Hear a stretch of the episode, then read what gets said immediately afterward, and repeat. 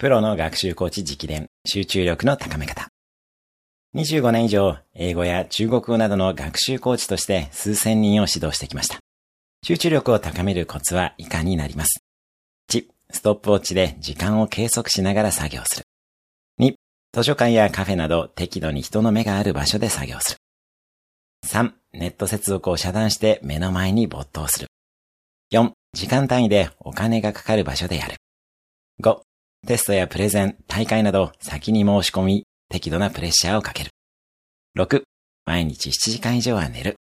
7、お酒やお菓子など血糖値や気分の乱高下を起こすものを避ける。8、机に余計なものを置かない。以上の8つです。今日のおすすめアクションです。先延ばしにしている活動を5分間集中してやってみる。今日も素敵な一日を。毎日1分で人生は変わります。